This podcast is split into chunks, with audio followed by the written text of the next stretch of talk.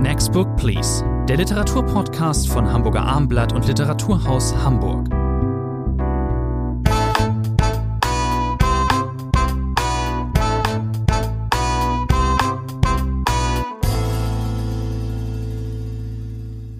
Next Book Please, eine neue Folge, der gemeinsame Literaturpodcast von Literatur aus Hamburg.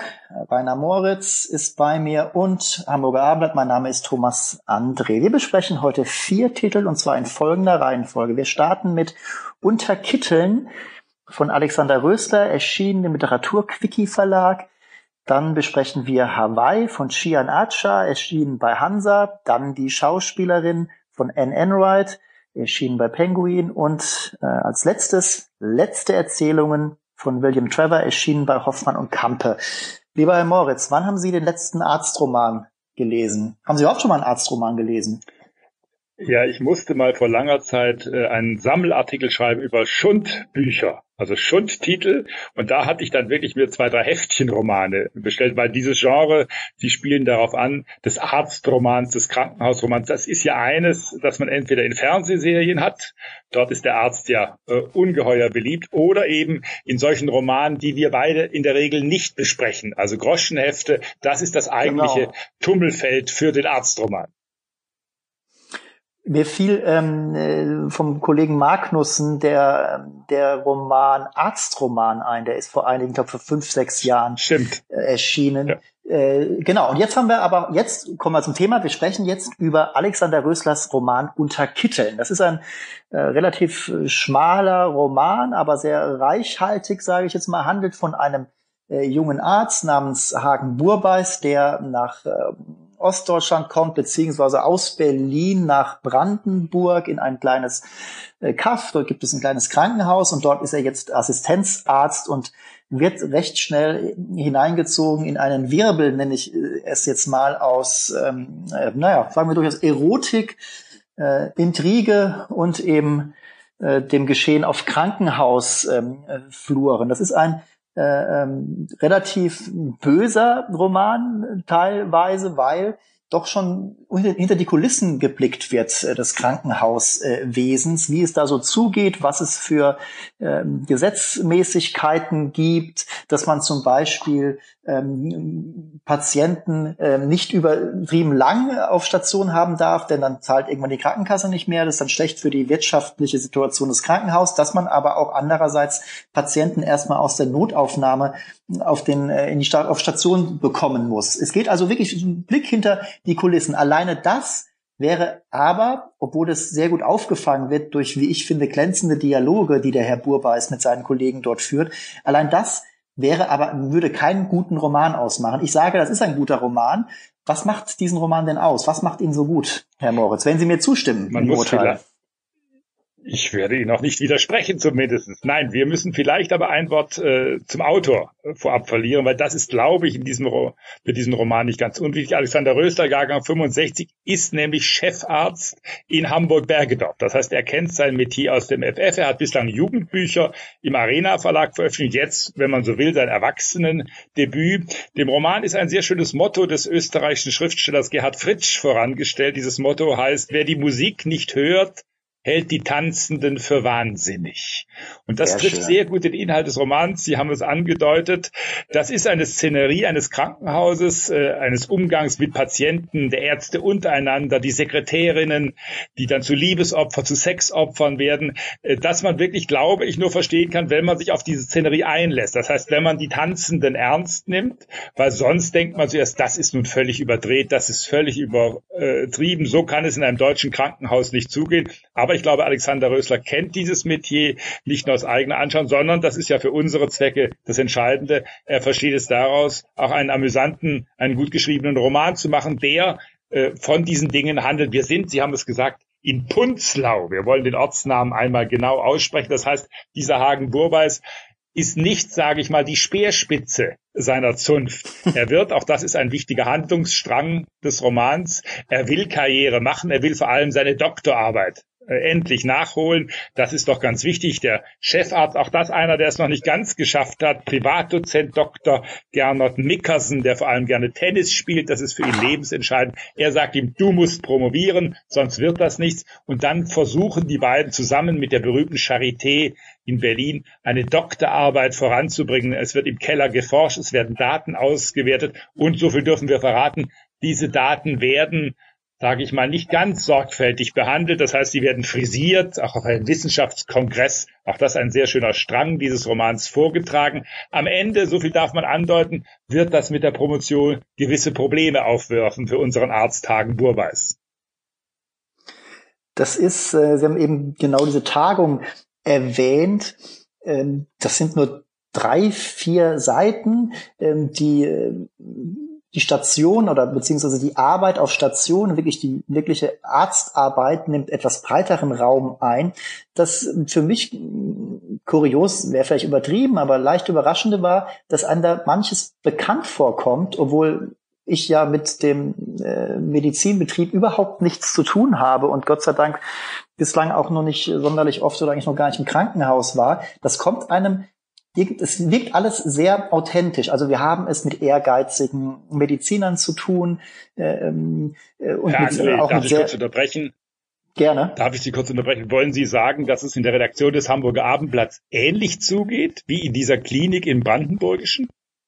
Gott sei Dank. Hoffen, hoffentlich nicht, denn, äh, denn ich weiß nicht, was Sie gerade abzielen, zumindest was, was Sie gerade abzielen, aber es ist zumindest so, dass wir natürlich nicht äh, diese, es sind ja auch teilweise schwerwiegende Schicksale, um die es dort geht. Er, also der Autor schont uns nicht. Das ist so, dass dann gleich also nach 20, 30 Seiten werden dann, also für, für, für Hypochonder ist dieser Roman überhaupt nichts. Da werden dann gleich die allerschlimmsten äh, ähm, ärztlichen Bulletins ähm, vorgeführt und ähm, das ist dann schon ein bisschen hart teilweise, aber dann kommt auch schon der nächste ähm, sehr ähm, pointierte Dialog, bei dem man sich manches Lachen nicht verkneifen kann. Wenn Sie darauf abzielen, dass wir ja in, vielleicht in allen Bereichen es mit Ehrgeiz zu tun haben, das stimmt, äh, das stimmt sicherlich.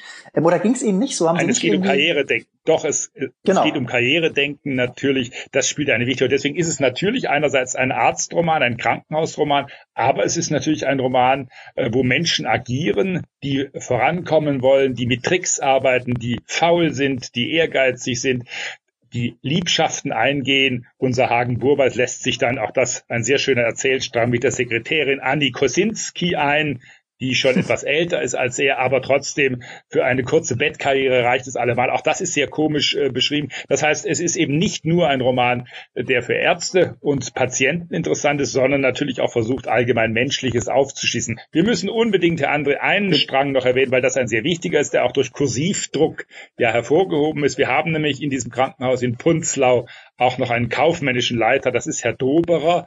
Und dieser Herr Doberer, er ist mit einer Frau, einer behinderten Frau verheiratet. Er fährt regelmäßig ins Industrieviertel. Auch das ist schön eklig beschrieben in eine in einen Thai-Massagesalon und dort, was passiert dem armen Doberer? Er verliebt sich in eine der Masseurinnen oder Masseusen. Das dürfen Sie selber entscheiden, was da der richtige Berufsausdruck ist. Und er unternimmt dann tatsächlich, deswegen bleiben wir nicht immer in Punzlau, er unternimmt eine Reise bis nach Bangkok, um diese Frau aus dem Thai-Salon im Industrieviertel dort wieder zu finden. Das ist der zweite, äh, die zweite Geschichte, die hier erzählt wird. Ähm, Sie haben es gesagt, ähm, wird äh, kursiviert und setzt sich vom anderen Text ab. Das fand ich jetzt ähm, typografisch ist nicht unbedingt die richtige Entscheidung. für das Kursiv gibt es eigentlich keinen keinen Grund. Also, aber dieser Erzählstrang, der ist äh, nicht ganz so üppig wie der andere, aber er fällt auch nicht stark dagegen ab. Also es ist schon eine wichtige Erzählung. Ich finde, ich finde diese, finde ihn unwesentlich, aber etwas schwächer. In dem Fall dieses Doberas äh, wird dann eben einfach, ähm, das werden die Sehnsüchte, um es mal noch positiv auszudrücken, von einem mittelalten äh, Mann erzählt, ähm, der, wie Sie sagten, dann eben äh, ziemlich liebesblöd und äh, ähm, vielleicht schwanzgetrieben, kann man durchaus sagen, äh, nach, äh, nach ähm, Asien reist. Die beiden ähm, Stränge Ich bin da ganz bei Ihnen. Es ist der Es ist der schwächere genau. Erzählstrang. Da glaube ich, sollten wir uns nichts vormachen. Es hätte vielleicht auch nicht unbedingt Thailand, es hätte nicht unbedingt Bangkok äh, sein müssen. Da hätte man vielleicht noch die Szenerie etwas äh, anders ausreizen können. Also wir haben, glaube ich, über viele Qualitäten dieses Buchs gesprochen. Er hat natürlich, äh, dieser Roman, auch Kolportage-Elemente. Er ist bei den Namen, manchmal äh, trägt er vielleicht zu dick auf, wenn ein Politiker vorkommt. Wie heißt dieser Politiker, der dann zum Besuch kommt in die Klinik? Das ist Herr Dünnebier. Also so gibt es ein ja. paar Namen, die man vielleicht ein bisschen bisschen. Die Klinik, den Namen der Klinik sollten wir auch noch erwähnen. Die ist nicht nur in Kunstlau, auch das ja fast schon ein sprechender Name. Die heißt auch noch Dubio. Klinik, also das Zweifelhafte, das Anrüchige auf dieser Klinik singt im Namen an. Das sind so kleine Dinge, die den Roman nicht verderben, auf gar keinen Fall, die aber natürlich ein bisschen ins Kolportageartige hineingehen, ohne dass, wie gesagt, dieser Roman dadurch entscheidend verlieren wird. Genau. Der erscheint im kleinen Hamburger Literaturquickie Verlag. Auch das ist natürlich eine schöne Geschichte. Der Autor Alexander Rösler ähm, weiß natürlich genau, von welcher Warte er schreibt und auch äh, deswegen stellt er äh, diesem ähm, Romangeschehen ja auch noch einen fiktiven Brief äh, voran. Ähm, er hat äh, eines, äh, der Brief eines angeblichen früheren Chefs von ihm. Und dieser ähm, Chef, der, den er angeblich gebeten hat, doch ein Vorwort zu schreiben zu diesem Roman, dieser Chef antwortete ihm dann angeblich, ich halte das, was ich von Ihrem Manuskript gelesen habe, für eine zweifelhafte Mischung aus Schmonzette, Pornografie und Ärzte-Bashing. Nun, der Roman ist insgesamt dann doch ein bisschen mehr, aber dieser nette, selbstironische Schlenker steht äh, diesem Roman und steht dem Autor eben dann doch ganz gut. Ähm, lieber Herr Moritz, wie viele Punkte geben Sie denn diesem Roman?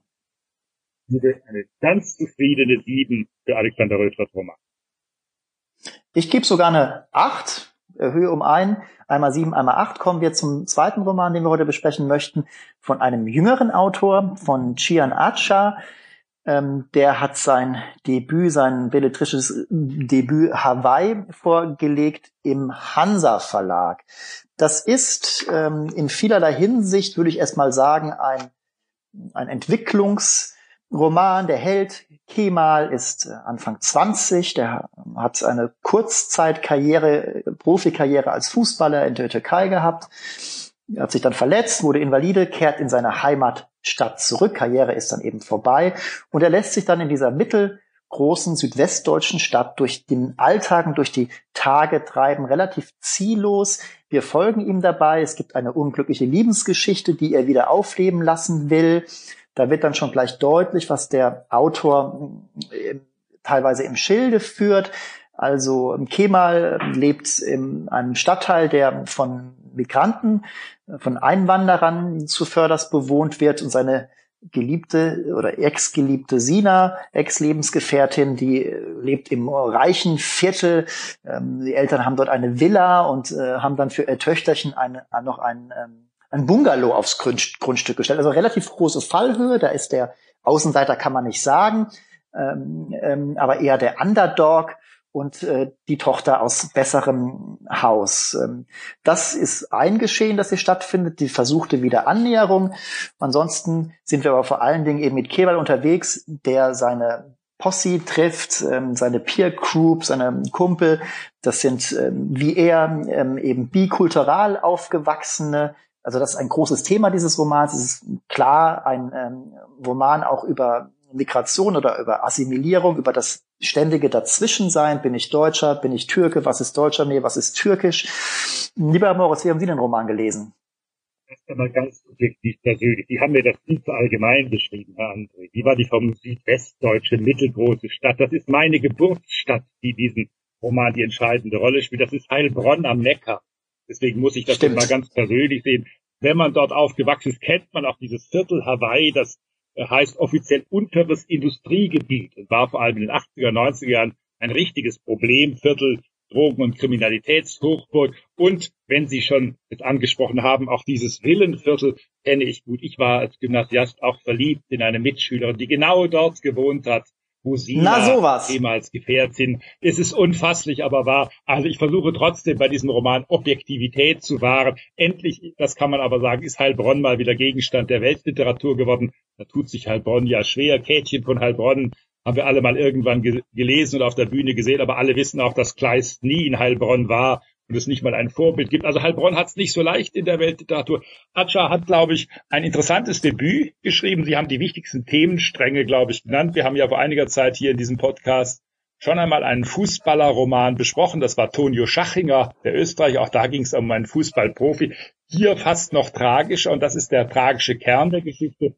Auch unser Held Kemal hat, Sie haben es gesagt, eine Karriere gehabt. Er hat immerhin in der ersten türkischen Liga gespielt, wenn auch bei keinem der ganz großen Spitzenclubs in Istanbul. Aber er ist Jaguar gefahren, liefert sich ein Wettrennen, also noch durch besondere Blödheit hat er sich diese schwere Sportverletzung zugezogen die ihn jetzt als jungen Mann, er ist ja erst Anfang 20, nach Heilbronn zurückbringt. Und er hat viel mehr erlebt als seine Altersgenossen. Das ist genau das Problem. Wie komme ich dort wieder zurecht in diesen äh, Heilbronn? Ich bin eben keiner von den üblichen 20-Jährigen, sondern ich habe diese große vermeintliche Karriere schon hinter mir. Er wird getrieben von den Eltern. Der Vater nötigt ihn ständig, einen Job zu suchen, neue Freunde zu suchen. Es fällt einmal das türkische Sprichwort, wer allein bleibt, den frisst der Wolf. Und der Vater will natürlich nicht, dass sein Sohn vom Wolf gesprochen wird. Und das große Thema dieses Buches, das zweite große Thema sollten wir ansprechen. Es geht natürlich nicht nur um Migration, es geht nicht nur um Problemviertel, es geht auch um Rechtsradikalismus, der in dieser Stadt Heilbronn am Neckar offensichtlich auch äh, eine gewichtige Rolle spielt. Das ist so. Ein Fluchtpunkt dieses Romans ist eben der NSU-Mord an äh, Michelle Kiesewetter, der Polizistin 2007 da auf der Festwiese in Heilbronn, das wird auch Theresienwiese, wenn ich das ergänzen darf. Theresienwiese. Genau. Theresienwiese. Das, da wollte ich Ihnen die Gelegenheit geben, mich zu verbessern. Theresienwiese. Wer kennt sie nicht? Ja. Ähm, das ist ein, sozusagen ein erzählerischer Fluchtpunkt. Es äh, kommt äh, in diesem Roman, äh, da fällt dann schon ein bisschen das Surreale ein oder das Apokalyptische ein wenig. Es deutet sich früh an. Es gibt äh, eine Gruppierung, Pegida ähnlich, möchte ich mal sagen, HWA. Das ist so, das sind so Rechte, die sich dort eben aufmachen, xenophobe äh, Bürger, die äh, mobil machen gegen Ausländer oder gegen Menschen, die deren Eltern nicht in Deutschland geboren sind oder die selbst nicht in Deutschland geboren sind. Und dann gibt es aber eben auch einen, eine Selbstermächtigung der Immigranten selbst. Sie sind äh, durchaus ähm, auch auf Gewalt äh, gepolt, wenn es denn sein muss. Ähm, ich lese es ein bisschen so, dass natürlich die Aggression von den xenophoben ähm, HWA-Leuten ausgeht. Naja, wie dem auch sei. Es gibt auch die Kampftürken, nenne ich sie jetzt mal, und unser Held äh, wird dort, soll dort eben auch einvernommen werden sozusagen, aber er macht sich mit den nicht gemein, der gehört eben auch da nicht wirklich dazu. Ist ein nachdenklicher Held, ähm, der äh, dieses nirgends dazugehören auch explizit immer wieder formuliert. Es gibt viele Rückblenden, es ist teilweise schnell erzählt, äh, ziemlich schnell erzählt. Die Lebenswelten werden für mich sehr plastisch ähm, ausgemalt. Das finde ich alles sehr gelungen. Aber dann, ich habe es eben angesprochen, kommt es eben zu diesem kleinen Bruch, wo es dann wirklich auch, wo, wo dann plötzlich Heilbronn brennt sozusagen. Also äh, da gibt es dann wirklich Straßenkampf. Genau, Genau, das ist der Showdown, wenn Sie so wollen. Das können wir zumindest andeuten. Am Ende kommt es, Sie haben die entscheidenden Akteure angesprochen, es gibt diese Bewegung Heilbronn, wach auf. Und dann sind eben plötzlich die, äh, es die Migranten selbst, die aufstehen, die gegen diese rechte Bewegung kämpfen. Und dann kommt es, das können wir zumindest andeuten, auf dieser Festwiese, die wir angesprochen haben, auf der großen Straße, die durch Heilbronn führt, kommt es zu einer Art Showdown. Heilbronn brennt, Sie haben es gesagt. Da geht der Roman, das würde ich so ähnlich sehen wie Sie, durchaus auch etwas ins äh, Irreale ab. Da wird auch ein Kampf beschrieben, den es so natürlich äh, nicht gegeben hat, bislang weder in Heilbronn noch anderswo. Das ist nicht die stärkste Passage des Buches, das würde ich auch so sehen, wie überhaupt dieser Roman sprachlich, glaube ich, durchaus noch Nachholbedarf hat. Das ist ein schnell erzähltes, flott erzähltes Buch aus der Innenwelt dieser Hauptfigur, aber natürlich kein äh, Roman, der uns jetzt literarisch große Lehrstücke ja, aufgibt. Ja, aber es genau, aber es gibt auch hin und wieder, also es gibt auch schon schöne eine bildhafte Sprache, die mir hier und da auch sehr gut äh, gefällt. Und ich muss auch sagen, um auf, ähm, äh, auf ihren Geburtsort zurückzukommen, ich kenne Heilbronn nur ganz, ganz flüchtig. Ich würde diesen Roman absolut als Hommage an die Stadt lesen. Und wäre ich Heilbronner, dann wäre ich, ja, berührt, wäre vielleicht ein bisschen zu viel, aber ähm, er schafft es für mich schon, der Stadt äh, ein sozusagen ein, ein, ein Gesicht zu geben. Oder äh, ich habe ein Bild von dieser Stadt jetzt eben vor mir. Das macht er auch, das macht er mit wenigen Pinselstrichen, aber das gelingt ihm, glaube ich, ganz gut. Natürlich, Sie sind der Heilbronner, Sie könnten da noch viel mehr zu sagen.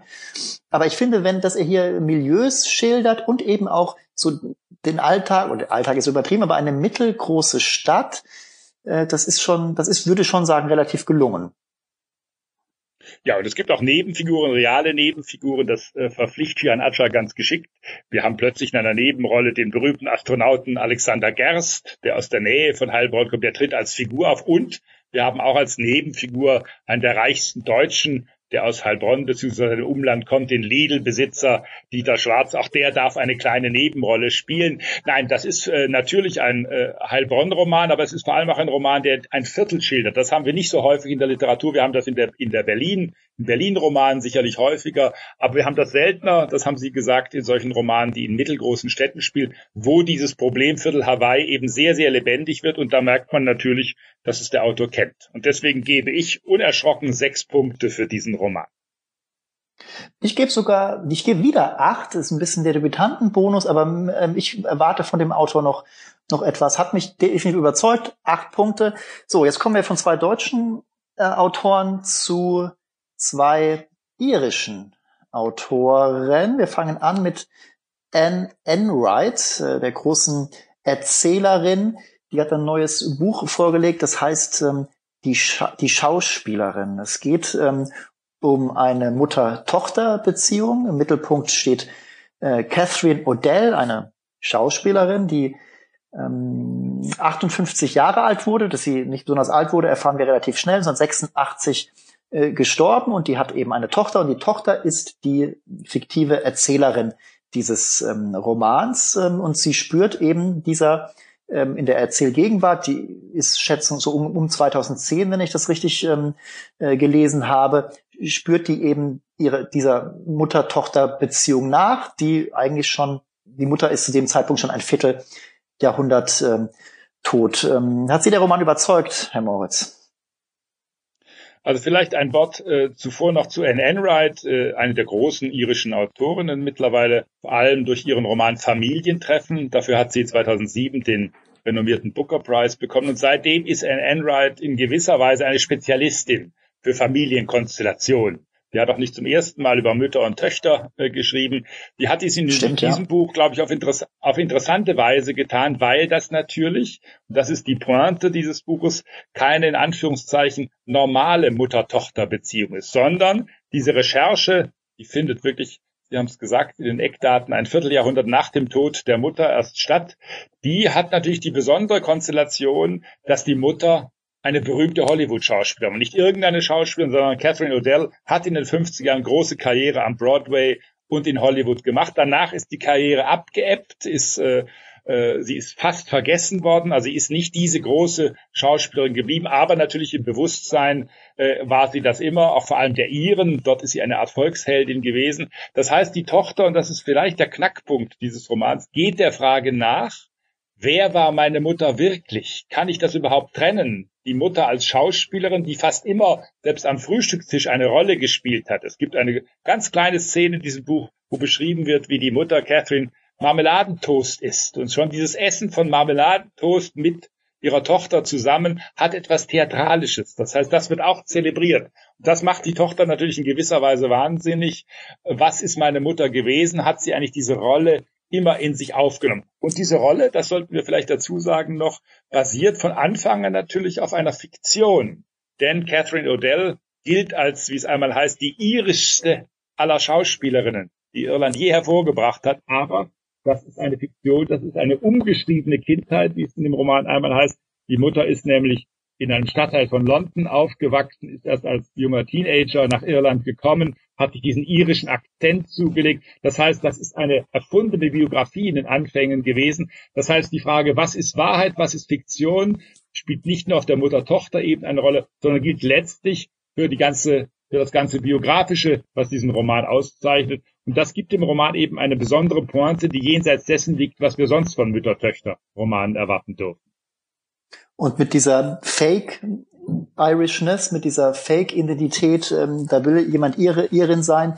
Eigentlich heißt sie Fitzmaurice und, äh, und der Name der Mutter war Odell, aber eben ohne Apostroph, aber mit Apostroph klingt's irischer, deswegen hat sie diesen Namen angenommen. Ähm, dieses äh, Irischsein führt äh, dann zu einem weiteren großen Thema dieses Romans. Da geht es auch um den Nordirland-Konflikt, was äh, die Mutter so widers oder durchaus widersprüchlich äh, macht und ähm, ist äh, zum Beispiel ihre ihre heftige äh, äh, Partei heftiges parteiisch sein, was den Konflikt angeht. Sie ist äh, ähm, ist sie eigentlich Katholikin? Ist mir gar nicht, ist mir gerade gar nicht bewusst, aber Katholizismus spielt ähm, eine Rolle. Sie ist klar auf der Seite äh, des freien Irlands äh, sozusagen. Und sie ist ja eine sehr schwierige Person. Es gibt ja eine, es gibt ja, die Handlung setzt schon damit ein, wir erfahren, was mit dieser Mutter passiert ist. Sie ist am Ende ihres Lebens dem Wahnsinn mehr oder minder anheimgefallen. Da gab es auch, dieser Wahnsinn hat sich auch Bahn gebrochen in der einen großen Tat. Sie hat einem Filmproduzenten in den Fuß geschossen und äh, musste dann eben auch äh, in die Anstalt äh, sozusagen. Es ist nämlich auch eine Geschichte über eine klassische Geschichte über die Probleme von Schauspielerinnen insbesondere, die, wenn sie altern, keine Rollen mehr bekommen. Und das wird äh, das auf in diesem Roman. Das hat mich angerührt.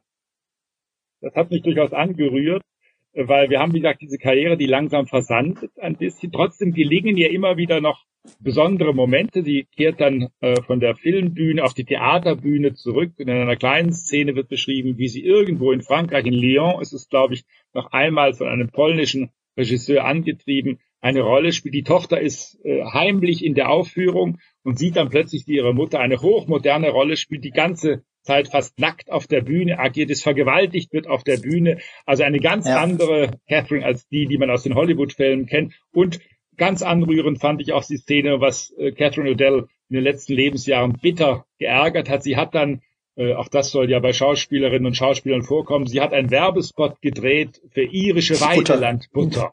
Ja. Und hat einen Satz in diesem äh, Film, den man plastisch vor Augen hat, gesagt, ja, es ist nur Butter. Und das Tragische ist, wir kennen das auch aus unserer Gegenwart, dass die Menschen in Irland und in Großbritannien nur noch diesen Satz im Ohr haben von Catherine Odell, ja, es ist nur Butter. Das ist das, was aus ihren letzten ein, zwei Lebensjahrzehnten bleibt. Und das ist für sie, wie es im Roman heißt, ein echter Tiefpunkt. Und dieser Slogan, ja, es ist nur Butter, will einfach nicht in Vergessenheit geraten. Das sind, das ist eine, genau, diese Stelle ist sehr schön. Das, das sind, da gelingen der Autorin Anne Enright schöne Vignetten der Eitelkeit, möchte ich es jetzt äh, mal nennen. Es gibt ein, ein Thema, es, es geht auch um Nora, das ist die Erzählerin, die eben ihrer Mutter äh, nochmal nahe kommen möchte, nachträglich. Ähm, diese Beziehung ist auch ähm, von Liebe durchdrungen, das kann man so sagen. Nora selbst ist Schriftstellerin. Diese Idee von Anne Enright fand ich jetzt nicht so gut. Nicht alle Heldinnen, äh, die ein bisschen recherchieren oder wie auch immer Probleme haben, müssen dann auch gleich Schriftsteller sein und Bücher schreiben egal. Aber es gibt an beiden, an Mutter und Tochter, wird noch etwas vorexerziert, was äh, eben auch ähm, virulent war in unserer männerdominierten Gesellschaft. Beide haben sexuelle Gewalt oder sexuelle Bedrängnisse ähm, erfahren. Äh, ohne da jetzt äh, viel verraten zu wollen, geht es ja letzten Endes auch darum, wer ist eigentlich mein Vater? Äh, also Nora spürt der Mutter nach und erzählt, entwirft dieses Mutterporträt und sie kann aber kein Vaterporträt entwerfen, weil dieser Vater immer vor ihr geheim gehalten wurde. Mehr verraten wir an dieser Stelle, würde ich sagen, nicht. Ich habe, ähm, muss ich aber gestehen, ja, ein Schwachpunkt würde ich auch noch so sagen, das ist, äh, ein Enright äh, geht in diesen Rückblenden, diesen Rechercherückblenden für mich auch ein bisschen zu sprunghaft vor. Das heißt, sie ist plötzlich wieder Jahrzehnte dort, dann wieder Jahrzehnte später da mit einer Geschichte. Da verliert der Roman äh, ein bisschen an Spannungsbogen im Mittelteil. Da fasert das Ganze ein bisschen aus. Am äh, Ende nimmt das Ganze wieder Fahrt auf. Das scheint mir strukturell nicht die stärksten Stellen dieses Romans zu sein, wenn die Chronologie ein bisschen sehr hin und her springt in diesem Roman. Genau, es ist, es ist auch definitiv nicht der stärkste Roman von Anne Enright. Und jetzt komme ich eben auch, für mich war eigentlich den gesamten Roman über, meine gesamte äh, äh, Lektüre über, äh, hatte ich mich an der Erzählweise ein wenig, äh, störte ich mich ein wenig an der Erzählweise. Man hat immer das Gefühl, dass quasi alle zwei, drei Seiten beginnt der Roman dasselbe Geschehen um Eitelkeit, Karriereprobleme, Einsamkeit, ähm, wieder von neuem zu schildern. Also die Story kommt für mich absolut nicht vom Fleck. Es wird immer wieder dasselbe perpetuiert. Das ist so gewollt von der Autorin, das ist mir vollkommen klar, hat mich aber davon abgehalten. Ich habe es manchmal halt einfach, um es kurz zu machen, ein bisschen als ein bisschen anstrengend empfunden. Das Kreisen um das Zentrum der Erzählung, also diese Mutter-Tochter-Beziehung, diese Dauerkrise, in die alterne Schauspieler äh, geraten, das ist, das ist alles, wie Sie auch vorhin mal sagten, das ist manchmal auch anrührend, aber wie sie es macht, Anne Enright, war mir dann manchmal doch ein bisschen zu anstrengend einfach, muss ich einfach so sagen. Mich hat's enerviert und deswegen ähm, bin ich bei meiner Bewertung auch nur bei sechs Punkten am Ende gelandet. Und Sie, Herr Moritz? Gute sechs Punkte, hätte fast gute sechs Punkte auch von mir, hätte fast eine sieben gegeben, aber so sind wir uns beide mal auch in der Punktzahl völlig einig. Sehr gut. Letzter Autor für heute ist äh, William Trevor ähm, auch ein Ire, 1928 geboren und 2016 im seligen Alter, im hohen Alter von 88 Jahren gestorben. Jetzt ähm, äh, bei Hoffmann um Kampe eben sein, äh, seine letzte Veröffentlichung, letzte Erzählungen, ich sag mal, mit letzter Tinte geschrieben, so hätte es Günter Krass ausgedrückt. Ähm, William Trevor ist ähm, ein ähm, Erkunder der Seele, möchte ich ihn ähm, mal nennen, der ähm, in seinem in seiner langen Karriere äh, Schreiberleben eben oft mit auch Erzählungen hervorgetreten ist. Hier haben wir es mit äh, eben Erzählungen zu tun. Und ähm, in wie in jedem Erzählungsband gibt es hier ähm, stärkere und schwächere, oder ich würde sagen, es gibt sehr starke und starke. Ähm, welche Erzählung ist Ihnen am meisten im Gedächtnis geblieben, Herr Moritz? Das muss ich vielleicht voranschicken, ist einer meiner absoluten Favoriten. Er ist wie ich finde, völlig zu Recht auch ja immer wieder für den Nobelpreis gehandelt worden. Also 92 ist schon eine Sammlung Collected Stories von ihm erschienen, 1200 eng bedruckte Seiten. Er hat, das sollen wir nicht verschweigen, auch ganz große Romane geschrieben, Turgenjevs Schatten, Felicias Reise, aber er hat mhm. seine ganz großen Qualitäten immer wieder in diesen Short Stories gezeigt. Und ich habe hier diesen zehn Erzählungen, zehn sind es an der Zahl. Und ich täte mich schwer zu sagen, das ist jetzt meine Lieblingsgeschichte. Es gibt eine, die heißt ein Gespräch in Gang halten. Da bekommt äh, eine Frau Besuch plötzlich. Sie weiß gar nicht, wie er geschieht, von einer Mrs. Winnicombe. Und diese Frau stürzt herein und sagt, Sie haben mir meinen Mann genommen, bitte geben Sie mir meinen Mann wieder zurück. Die andere Frau weiß gar nicht, wovon die Rede ist. Sie hat mit einem Mr. Winnicombe äh, zu tun gehabt. Der hat ihr eine Dunstabzugshaube installieren dürfen. Wahnsinn, hat ne? offensichtlich mehr gewollt. Das Wort Dunstabzugshaube, hier der Übersetzung von Hans-Christian Oeser, wunderbar eingebaut in diese Erzählung. Und plötzlich stehen sich diese beiden Frauen gegenüber. Die eine weiß gar nicht, wie sie der anderen helfen soll, weil der Mann ist nicht bei ihr, er ist nicht bei ihr eingezogen. Sie haben nie eine Affäre gehabt, aber Mrs. Winnicombe ist fest davon überzeugt. Und das ist eine ganz typische Qualität für William Trevors Erzählungen auf zweierlei Ebene. Er hat zum einen immer wieder die Fähigkeit gehabt, sich auch in prekäre Verhältnisse hineinzuversetzen. Er hat soziale Milieus beschrieben, die eben nicht in der Upper Class spielen. Er hat immer wieder auch für einfache Leute, angestellte Arbeiter ein genaues Auge gehabt in seinen Texten. Und er hat immer wieder diese Fähigkeit, offene Enden zu beschreiben. Das sind, muss man dazu sagen, oft traurige Geschichten, Geschichten, die äh, von äh, Scheitern handeln, von Verlust handeln. Hilary Mantel, seine große Kollegin, hat ihn mal als Barden des Verlusts beschrieben. Das ist ein Leitmotiv fast aller Texte von William Trevor. Und wie er das selbst in diesen letzten Erzählungen wieder äh, zusammenführt, das hat mir sehr imponiert. Genau, die von ihm beschriebene Geschichte, hätte ich fast drauf wetten können, die ist mir auch am meisten in Erinnerung geblieben, obwohl die anderen fallen dagegen natürlich überhaupt nicht ab. Das ist ja eigentlich eine klassische Stalker-Geschichte.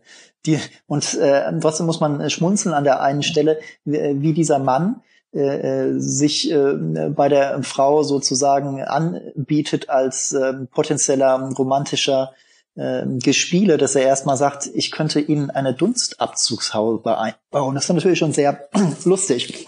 Es ist ansonsten nicht, denn auch dieser dieser Mann, der eben eine eine eine Ehe führt, in der er nicht ähm, glücklich ist, ähm, eine, eine ganz traurige Existenz, ein Verlorener, wie wir hier eben bei, äh, bei Trevor viele Verlorene antreffen. Das ist etwas, was einen durchaus eben auch äh, berührt. Und das kann William Trevor gut. Und trotzdem schreibt er, ähm, das macht er eben, das macht seine Prosa so außergewöhnlich, ähm, dass er so emotionstrocken schreibt, möchte ich es mal nennen, auch irre verknappt. Ähm, am Ende seiner Geschichten gibt es dann immer so eine Art äh, Coda, nenne ich es jetzt mal. Da fasst er die Seelengefechte, mit denen wir es auf den vorangegangenen Seiten zu tun haben, fasst er nochmal zusammen, aber er verrätselt sie auch wieder. Also es ist nie alles ganz eindeutig. Und das macht, würde ich sagen, eben den äh, wahren Meister aus. aus. Ähm, mir ging es noch so, jetzt bei diesen Erzählungen, dass die, dass die eine Sache, besonders eine Sache gemein haben. Sie sind, sie handeln alle von ziemlich schroffen Begegnungen oder zumindest von Begegnungen, die am Ende reserviert bleiben. Da haben wir auch die beiden Frauen, die beide, die eine weniger, die andere mehr, denselben Mann betrauern. Liegt einfach daran, dass die eine der anderen den Mann mal ausgespannt hat. Trotzdem gibt es für beide einen Verlust, ähm, wenn, und wenn auch nur eines Teiles der Vergangenheit, aber es gibt, kann zwischen den beiden dennoch keine Annäherung geben. Und dann die vielleicht ähm, niederschmetterndste Geschichte, in der es um eine Putzfrau geht, ähm, die in einem besseren Haushalt, nenne ich es jetzt mal, längere Zeit geputzt hat und äh, die äh, Bewohner kannten sie aber überhaupt nicht. Dann stellt äh, die Arbeitgeberin plötzlich fest, die Frau ist gestorben. Ein äh, Pfarrer hat sie aufgesucht und hat gefragt, Mensch, äh, sie kannten doch diese junge Frau, ich muss da irgendwas sagen am Grab. Und dann stellen alle miteinander fest, von dieser Frau gibt's, sie war eine, war eine junge Frau, muss man dazu sagen, von der gibt's gar nichts zu sagen. Und diese nachträgliche Traurigkeit äh, bei der Erzählerin Harriet heißt sie, das äh, wirkte bei mir als Leser äh, doch relativ lange nach. Auch das macht äh, William Trevor eben ganz großartig. Mit äh, diese Geschichten haben wie viele Seiten? 25 und trotzdem umfassen sie ein ganzes Gefühlsuniversum. Ja, Sie haben bestimmte Themen, die immer wieder gehen. Das sind nicht nur Verluste, das sind auch, Sie haben es gerade bei dieser Geschichte angedeutet, auch immer wieder Geschichten, die um Missverständnisse, um Fehleinschätzungen, Menschen verstehen sich nicht, treten sich mit falschen Erwartungen gegenüber. Darum geht es oft in diesen Büchern. Es ist natürlich auch immer wieder eine große Sehnsucht, die in diesen Menschen wandelt. Sie haben sich vom Leben etwas anderes vorgestellt, stehen häufig jetzt eher am Ende dieses Lebens, merken, es wird nicht mehr in Erfüllung gehen. Sie blicken auf Schreckliches zurück. In einer Schlüsselszene, in einer Geschichte heißt es einmal, die schreckliche Zeit ist nicht vorbei, solange die Erinnerung ihr nicht gestattete, vorbei zu sein. Das heißt, die Erinnerung mhm. ist auch ein nagendes Element, weil sie erinnert daran, wie ist man einst angetreten, welche Enttäuschungen äh, sind äh, passiert und wie kommt man äh, da drum herum. Es wird übrigens erzählt von William Trevor, das ist vielleicht ganz typisch, dass er gerne seine Zeit äh, damit verbracht habe. Er hat ja in Südengland äh, viele Jahrzehnte seines Lebens gelebt. Er habe seine Zeit damit verbracht, auf Parkbänken zu sitzen und sozusagen die Gesprächsfetzen der Nachbarn zu lauschen. Aber er sei immer gegangen, bevor quasi deren Geschichte zu einem Ende gekommen ist. Das heißt, er wollte nie wissen, äh, wie sind diese Geschichten, von denen sich die Parknachbarn erzählt haben, ausgegangen. Das hat er sich dann zu Hause selber ausgedacht und hat daraus eben seine wunderbaren Romane und seine wunderbaren Kurzgeschichten gemacht. Das ist eine schöne Geschichte. So entsteht große Literatur. Weil er einer Ihrer Leib- und Magenautoren ist, lieber Herr Moritz, dürfen Sie jetzt auch zum Abschluss äh, als erstes äh, eine Wertung loswerden. Da wollen wir doch großzügig sein und neun Punkte vergeben. Ich bleib bei einem weniger acht äh, Punkte. Das war die neue Ausgabe von Next Book Please. Rainer Moritz und ich, Thomas André, verabschieden uns, danken für Ihre Aufmerksamkeit, liebe Zuhörerinnen und Zuhörer, und wünschen gutes Lesen.